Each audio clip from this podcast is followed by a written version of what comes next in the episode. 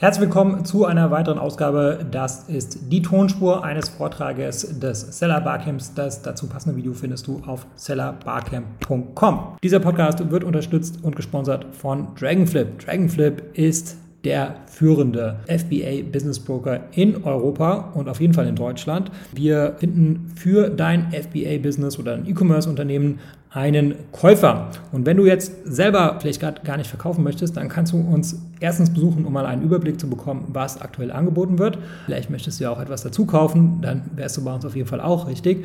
Außerdem haben wir einen Unternehmenswertberechner auf der Seite und eine Scorecard entwickelt. Und mit dieser Hilfe kannst du dann recht unkompliziert zumindest eine grobe Einschätzung bekommen, was dein Business wert ist oder was du tun müsstest, um dein Business noch wertvoller zu machen. Den Link dazu findest du in der Beschreibung. Und das war's zur Einführung. Viel Spaß mit dem Vortrag.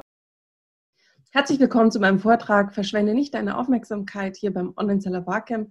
Mein Name ist Caroline Helbing und in den nächsten zehn Minuten werde ich Ihnen erklären, warum Aufmerksamkeit so ein rares Gut ist und wie Sie die Aufmerksamkeit Ihrer Kunden noch besser erreichen können.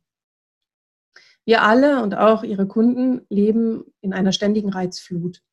Das hat mit dem Lebensstil natürlich zu tun. Lebt man in der Metropole, ist es vielleicht ein bisschen mehr als auf dem Land. Der eine hat einen hektischeren, der andere einen weniger hektischen Alltag. Aber was bei allen gleich ist, ist, dass die digitalen Kontakte eine sehr große Rolle spielen, vor allem über das Smartphone. Das haben wir ungefähr 80 Mal am Tag in der Hand. Und so kommt es, dass im Schnitt 6000 Werbekontakte pro Tag auf uns einströmen. Aber die Anzahl der Kontakte, die wirklich bewusst von uns wahrgenommen werden, das ist nämlich nur 150 Stück ungefähr am Tag. Das bedeutet für uns als Kommunikatoren, wir müssen uns bewusst sein, dass nur 2,5 Prozent der Werbebemühungen wirklich beim User ankommen. Und wir müssen zu diesen 2,5 Prozent gehören, wenn wir gesehen werden wollen.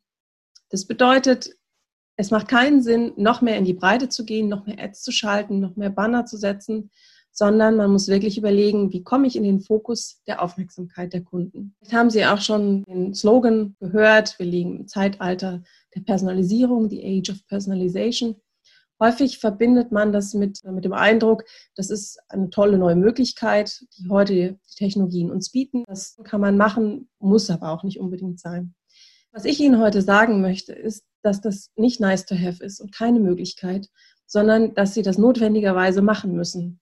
Sie müssen personalisieren in der Kommunikation, sonst dringen Sie nicht durch. Das hat nichts damit zu tun, dass man sowieso mit Technologien gehen sollte und auf dem neuesten Stand sein sollte, sondern einfach mit der Wahrnehmung. Unsere Wahrnehmung ist begrenzt. Wir können das alles gar nicht verarbeiten. Es muss zielgerichtet funktionieren. Gartner hat im letzten Jahr erhoben unter größten Unternehmen, wo investieren die eigentlich?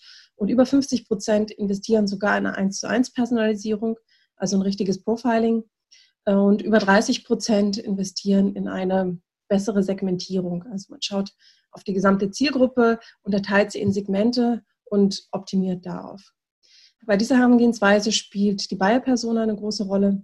Da kommen wir jetzt gleich auch noch dazu. Was sollten Sie also tun? Es gibt zwei Dimensionen, die Sie beachten müssen und die auch ohne einander nicht gut funktionieren. Das eine ist unsere menschliche Wahrnehmung. Da gibt es Muster, auf die man achten sollte und zum anderen der Inhalt, der Content. Sie müssen guten Content erstellen, damit sich der User eben abgeholt fühlt und es für ihn relevant ist. Der Content allein ohne diese Rücksicht auf die Wahrnehmungsmuster bringt es aber nicht und die Wahrnehmungsmuster selbst allein eben auch nicht.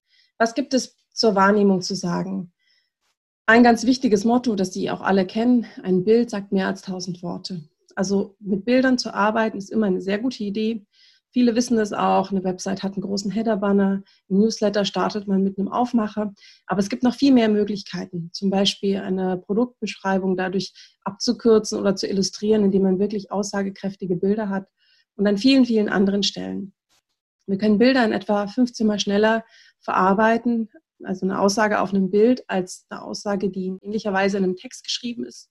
Und das ist eine Zeitersparnis und eine Geduldsersparnis auch beim, beim User, die nicht zu unterschätzen ist. Danach, wenn Sie über Produkte sprechen zum Beispiel und für eine bestimmte Auswahl präsentieren wollen, machen Sie die nicht zu groß.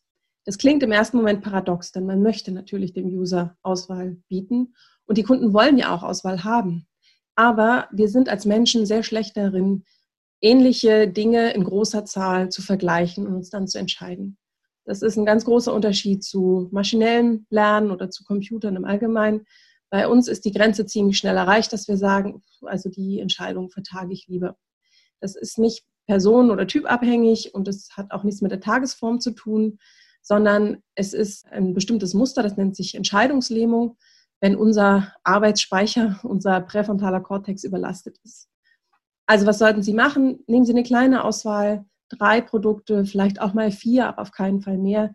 Sonst wird der User sehr wahrscheinlich abbrechen und sich nicht entscheiden. Ein anderes Muster, was Ihnen sicher auch bekannt ist, ist der sogenannte Herdentrieb. Das kennen wir vor allem von den Reviews. Warum sind die so wichtig? Ja, weil wir uns eben dran orientieren und dem sehr viel Bedeutung beimessen. Dieses Bild kann man aber auch an anderen Stellen wiederfinden oder in die Kommunikation einbauen. Der Gedanke dahinter ist immer, wo viele Menschen stehen, so bewerte ich das als soziales Wesen, da ist irgendwas gut. Ich sollte mich dieser Gruppe anschließen. Deswegen machen Sie sich das zunutze. Kann man auch machen, indem man zum Beispiel mit Testimonials mehr arbeitet oder in seine Community investiert und so den Leuten das Gefühl gibt, den Richtigen zu gehören. Und schließlich noch den sogenannten Jagdinstinkt triggern. Manchmal ist die Freude an einem Kauf viel höher, wenn wir wissen, es war ein begrenztes Gut oder es war eine gute Gelegenheit und wir haben uns den Deal nicht entgehen lassen. Mehr sogar als danach das Produkt eigentlich zu besitzen.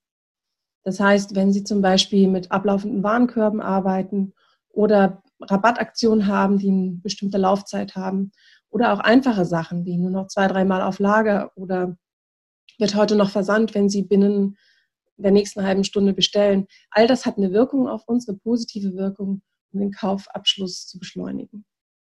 Beim Content ist es glücklicherweise inzwischen so, dass sehr viele Leute wissen, dass Content Marketing wichtig ist und ohne Content-Strategie eigentlich nicht kommunizieren.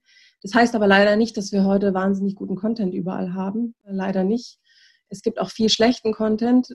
Schlecht ist er dann, wenn er nicht passt. Das merken Sie daran, dass der User nicht zufrieden ist oder nicht weitergeht in der Navigation, wie Sie sich das denken. Und man kennt es auch von sich selbst. Wir sind sehr ungeduldig geworden. Wir sind es gewöhnt, auch dadurch, dass wir Personalisierung kennen. Wir sind es gewöhnt, dass die Inhalte zu uns passen. Und wenn nicht, dann ärgern wir uns. 75 Prozent sagen aus, sie ärgern sich, wenn die Inhalte oder die Seite nicht das verspricht, was sie sich jetzt erwartet hätten. Das ist ein sehr schlechter Startpunkt mit einem Kunden, wenn der sich erstmal ärgert und danach seinen, seinen Content oder seinen Weg finden muss. Das vermeidet man, indem man wirklich überlegt, was ist relevant für den User und ihm das dann auch anbietet. Und hier kommen diese Personas, die Buyer-Personas ins Spiel. Eine Persona, wenn Sie damit noch nicht arbeiten, würde ich sehr empfehlen, das, das anzulegen. Eine Persona ist ein fiktives Profil eines typischen Kunden. Die sind natürlich in ihrer Bandbreite sehr unterschiedlich, aber Sie können sie vielleicht in einzelne Segmente untergliedern.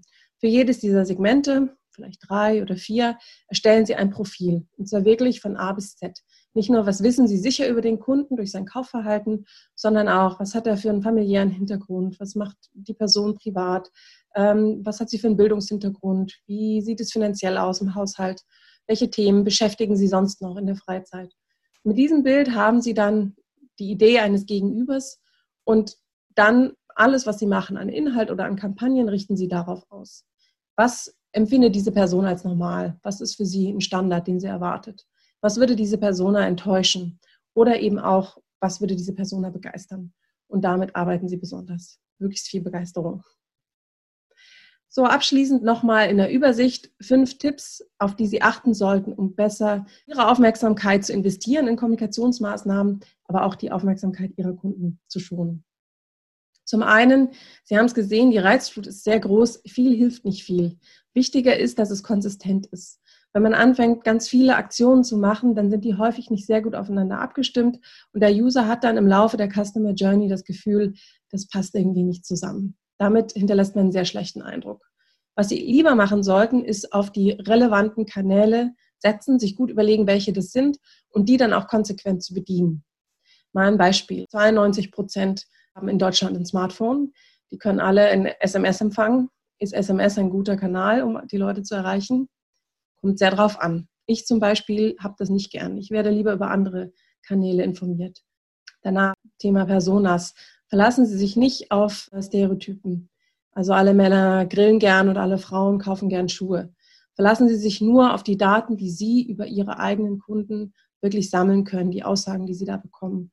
Und dann entwickeln Sie Content, der unique ist, den nur Sie haben und binden somit die Kunden an sich. Bei dem Content sollten Sie vermeiden, sogenannten erkennenden Content zu machen. Also Content, der zeigt, dass Sie die Leute kategorisieren oder wahrnehmen, wer das ist. Meistens fühlt man sich beobachtet. Das hinterlässt schon mal nicht so ein gutes Gefühl. Und zweitens stimmt es eben oft auch nicht. Also viel besser erstellen Sie sogenannten Hilf mir Content. Denken Sie daran, was braucht diese Persona jetzt, um an diesem Schritt, wo sie ist in der Customer Journey, um den nächsten Schritt zu gehen und bieten Sie Inhalte dafür an. Danach Trends blind zu folgen, das geht auch in die Richtung Kanäle, Personas, aber auch Inhalte. Wenn jetzt alle TikTok machen, heißt das nicht, dass Sie das machen müssen. Wenn alle Unboxing-Videos live stellen, heißt das nicht, dass Ihre Kunden das auch zu schätzen wissen entwickeln Sie eigene Touchpoints, also Kontaktpunkte, wo Sie wirklich auch etwas zurückbekommen können vom User. Social Media ist da sehr gut. Es können aber auch andere Interaktionen sein, wo Sie wirklich Daten sammeln und wissen, okay, das interessiert meine Zielgruppe. Das mag in einem halben Jahr nämlich auch schon wieder anders sein. Und schließlich, Plattformen sind sehr, sehr gut, um eine große Reichweite zu erzielen. Sie sind aber schlecht für die Kundenloyalisierung, also dauerhaft eine Beziehung aufzubauen und sich abzuheben von der Masse.